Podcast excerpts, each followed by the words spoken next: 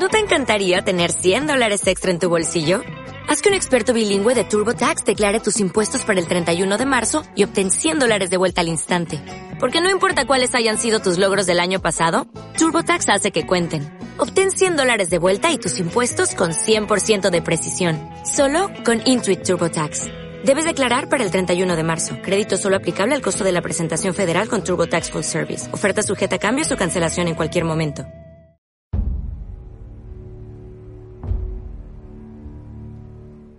De águila a pato. Hubo allá en remotos tiempos una soberbia águila, reina de las alturas.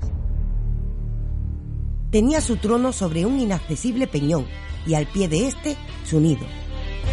Cuando al salir el sol alzaba el vuelo, desafiando con su mirada al Padre de la Luz, cantaban sobre ella su himno matutino las alondras, y las aves todas le rendían vasallaje.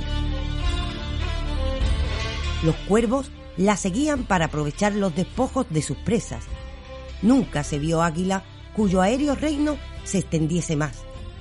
Elevándose por mucho más arriba que la región de las nubes, apenas abarcaba con su penetrante mirada la extensión toda de sus dominios.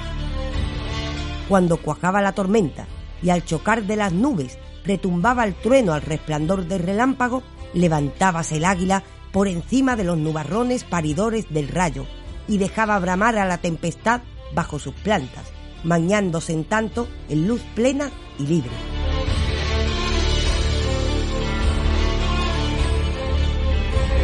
Era una hermosura verla cernirse casi inmóvil en el espacio azul, con sus extendidas alas a modo de acción de dominio o gesto de supremo poder, con un ligero movimiento, como de juego, elevándose aún más, desarrollando sin aparente esfuerzo una enorme fuerza. Al pie del peñón, en el que anidaban sus aguiluchos y se entronizaba ella, extendíase un arenal sembrado acá y allá de algunas matas, y en ese arenal reinaba un león como soberano.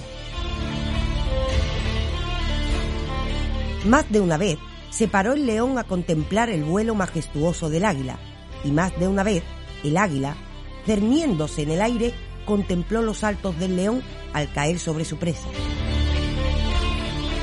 Al rugido del rey del arenal contestaba no pocas veces el grito del rey de los aéreos espacios.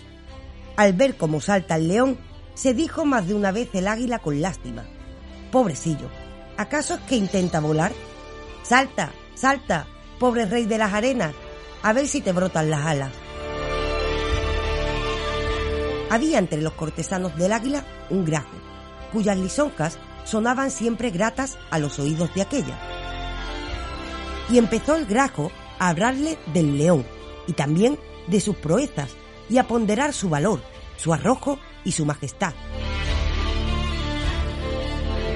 Dice que si te cogieran tierra con las alas cortadas, habrías de ver cuán poco te servirían tu bravura, tu pico y tus garras, le decía el grajo al águila. Eso dice, exclamó el águila. Sí, eso dice, contestó el grajo, pero no debes hacerle caso porque su poderío le ha envanecido y no sabe bien lo que dice el pobrecillo. Cegado por su soberbia, ignora que él no puede volar y que tú puedes posarte en la tierra y defenderte en ella. Y vencerle en tierra y en su elemento, añadió el águila cabreada. No lo dudo, contestó con sorna el grajo marrullero. Entonces empezó a trabajarle al águila en el magín la idea de hacerse león y disputar su realeza al rey del arenal. ¿Sabes lo que he pensado? le dijo un día el águila al grajo. Lo que hayas pensado será inspiración del mismo sol, de seguro, contestóle éste. Pues he pensado que una vez que nadie me disputa el imperio del aire, debo bajar mi trono al pie del peñón y disputar al león su imperio. Y para más obligarme y no poder recurrir al arbitrio de levantar el vuelo, voy a recortarme las alas. Quiero que luchemos a iguales armas. Sublime propósito. Hazaña nunca vista ni aún intentada antes de ahora. Bien dije que el mismo sol te habría inspirado, dijo el grajo. Recortóse en efecto el águila sus alas e hizo que a los de su familia se las recortaran y bajó al arenal.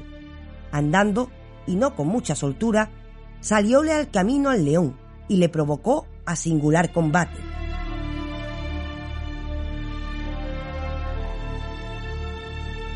Déjate de bromas y vete a tus nubes, cada cual a lo suyo, le contestó el león.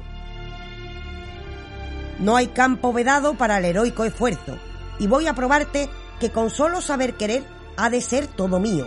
Aquí, en tierra, en tus dominios, has de medir tus garras con mis garras y tus fauces con mi pico, contestó el águila. Que no gasto bromas, replicó el león, volviéndole grupas y azotándole los lomos con el rabo. Pero el águila se abalanzó a él y le dio un picotazo. Al sentirse el león herido, volvióse furioso sobre el águila y de un par de zarpazos la dejó mal parada. El pobre rey de los aires no hacía más que aletear con sus recortadas alas. Corriendo como pudo, fue a refugiarse a unos juncales a orillas de un lago, y allí permaneció oculta, y allí la dejó el león compadecido. No se atrevió ya a salir de la orilla del lago, y allí tuvo que aprender a nadar para defenderse de las fieras que bajaban a brevarse y que no la dejaban en paz. Y así, andando el tiempo, se le modificó el pico, salieronle palmas en las garras y se convirtió en pato. Tal es la historia del águila, que por querer hacerse león se vio convertida en pato. De águila a pato, por don Miguel de Unamuno.